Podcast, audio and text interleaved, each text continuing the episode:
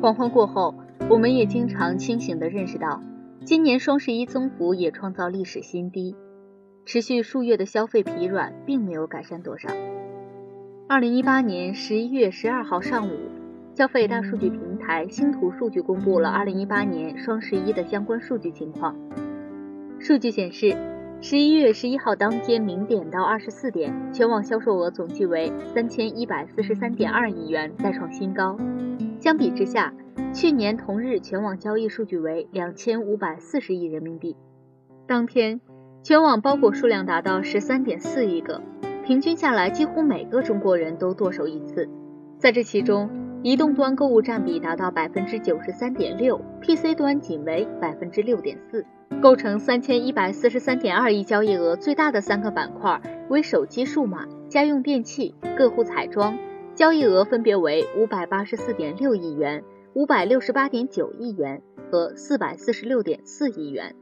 星图数据也公布了最受业界关注的各大电商平台数据占比，其中天猫占比百分之六十七点九，京东占比百分之十七点三，苏宁易购占比百分之四点七，拼多多占比百分之三点零，亚马逊占比百分之二点三，唯品会占比百分之二点零，其他百分之二点八。苏宁和京东的双十一把购物需求做了分散，并没有集中在一天。其中，苏宁全民嘉年华从十一月一号持续至十二号，京东全球好物节从十月二十号持续到十一月十五号。换句话说，若论双十一期间交易额，京东和苏宁的实际交易要高达上述占比。数据虽然是枯燥的。但是通过今年双十一，我们看到相比往年一些有意思的变化。这些从变化我们就能看出消费市场正在发生很多的趋势。在我看来，主要有以下三大趋势：消费降级还是消费升级？错，是两极分化。这一年来，消费升级和消费降级的争论在业界喋喋不休。有人认为我们处在一个消费升级的时代。更高端的马桶盖和电饭煲被我们出海抢购，还有些认为现在是消费降级的时代，要不然怎么解释拼多多的崛起？透过今年双十一来看，我们的大局既不是消费升级，也不是单纯的消费降级，而是呈现两极分化，并且这种趋势越来越明显。今年发布的苹果手机以史上最贵著称，自然是消费升级的代表。根据星图数据显示。双十一中，全网销售额最高的品类是手机数码，而在手机数码之中，销售额最高的是苹果。二零一八年十一月十一号中午，我赶赴京东总部了解了相关数据情况，京东也显示苹果在销售额方面位列第一。昂贵的苹果能够登顶双十一榜首，说明了消费升级在进行。与此同时，很多人眼中所谓消费降级的拼多多也增长极为迅猛。截至十一号上午九点二十五分，拼多多平台 GMV 超越去年全天。双十一期间，平台总物流订单数同比增长逾百分之三百，农产品订单量超过四千万单，其中的一千两百万单由全国国家扶贫县通过产地直发的方式发出，总量超过一亿斤，较去年同比增长百分之四百零九。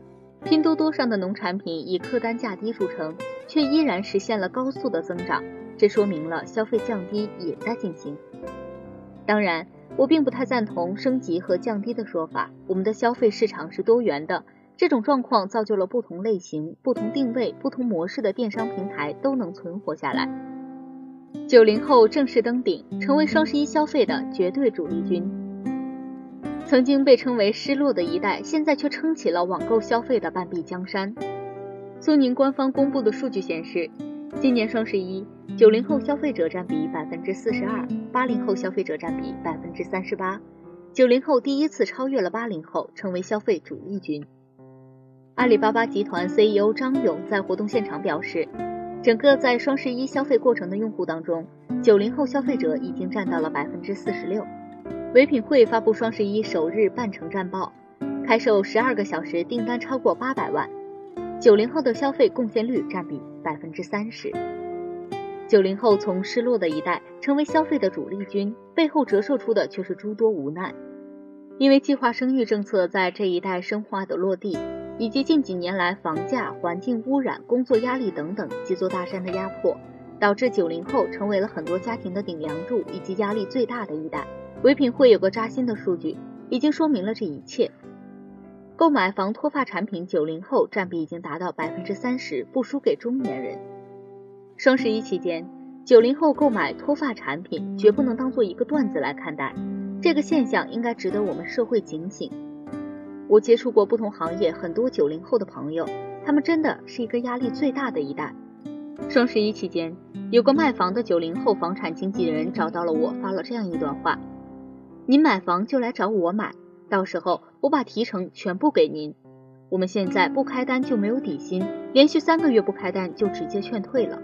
九零后真的太难了，线上到线下，全网到全国。双十一开启于二零零九年，当时的双十一是阿里的。十年后，双十一自身也翻天覆地，变成了全产业的。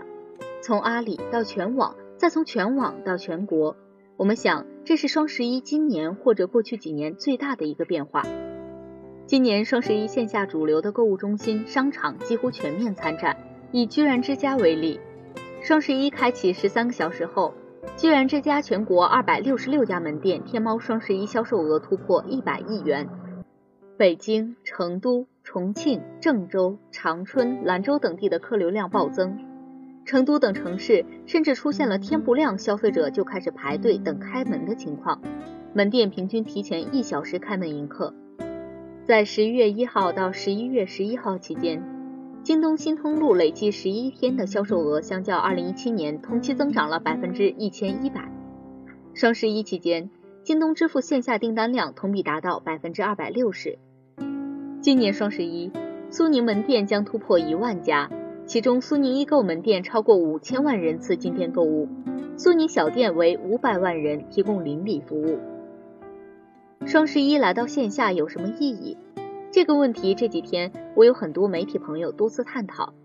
在我看来，双十一线上和线下的融合最大的意义在于让从来没有上网的五亿国人，目前中国网民数量八亿出头，也有机会参与到双十一的红利中来。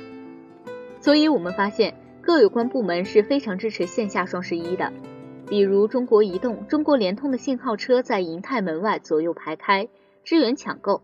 交警部门增派协管，为商圈周边道路通行提供保障等等。昨天我路过亦庄美廉美超市，发现这家超市也在搞双十一大促，白菜大促销，一斤仅需要零点一九元。无数的老年人排起了长长的队伍，我觉得这样挺好的。双十一到了今天，更应该让不会上网的人群受惠。现在最后。当然，透过今年双十一来看，消费趋势远远不止上述三点，只是这三点比较明显而已。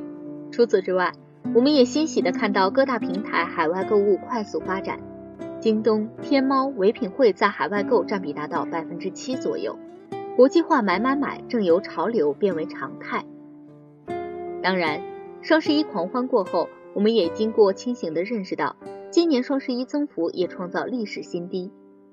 今年夏天以来，持续数月的消费疲软并没有改善多少。与此同时，备受业界关注的退货率高、清仓伪劣、虚假促销、物流滞缓等等顽疾也没有得到根本的解决。